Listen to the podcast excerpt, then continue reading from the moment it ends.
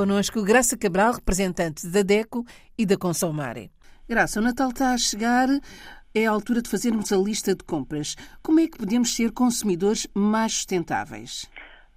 Primeira ideia é fazer uma lista que se cinge àquilo que é verdadeiramente indispensável. Mesmo sabendo que estamos próximos do Natal e que estamos a fazer uma lista de compras para o Natal, vamos tentar ser poupados, vamos tentar ser moderados. E este, esta é uma altura difícil, é uma altura em que somos muito invadidos pela publicidade, ouve-se na rádio, vê-se na televisão, muita informação sobre aquilo que se pode comprar, o que o mercado traz. A internet então é um mundo cada vez mais rico de publicidade e o apelo a gastar dinheiro é muito grande, claro. Mas sendo um apelo muito grande, nós consumidores também somos ainda mais fortes fortes e conseguimos resistir. E o nosso primeiro conselho é fazer uma lista especial, claro, porque estamos em época de Natal, mas uma lista mesmo eh, focada no que é fundamental e no que é indispensável. É indispensável, claro, fazer as compras da alimentação, óbvio, a alimentação corrente e a alimentação especial da época de Natal.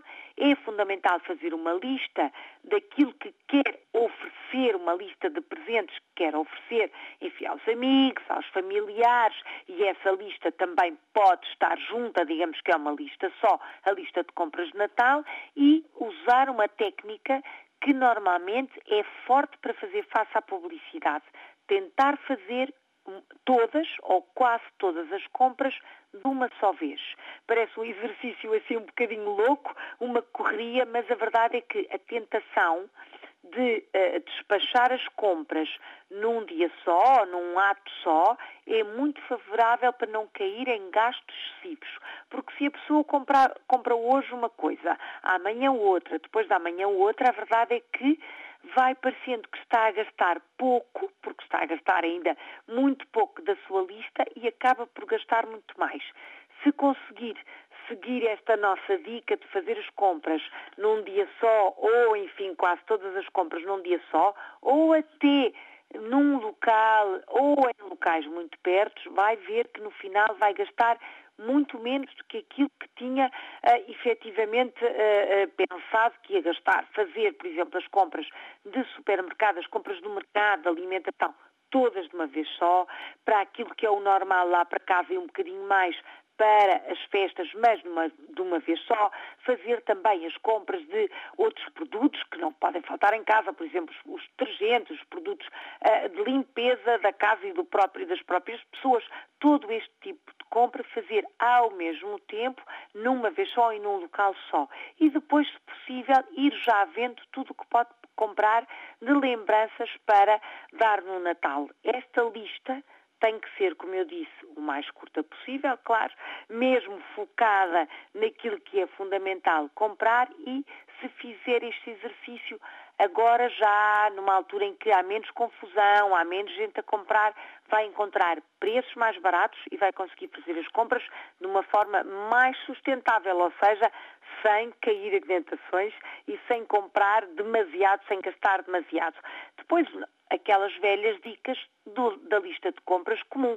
Levar os seus sacos, não só pelo preço que vai gastar, e em quase todo, todos os locais já se paga pelo saco de compras, não só poupa a sua carteira, como poupa o planeta, seguir algumas dicas de promoções e folhetos promocionais, mas comparar os preços sempre primeiro e seguir à risca a lista que fez antes de sair de casa e que fez com toda a família.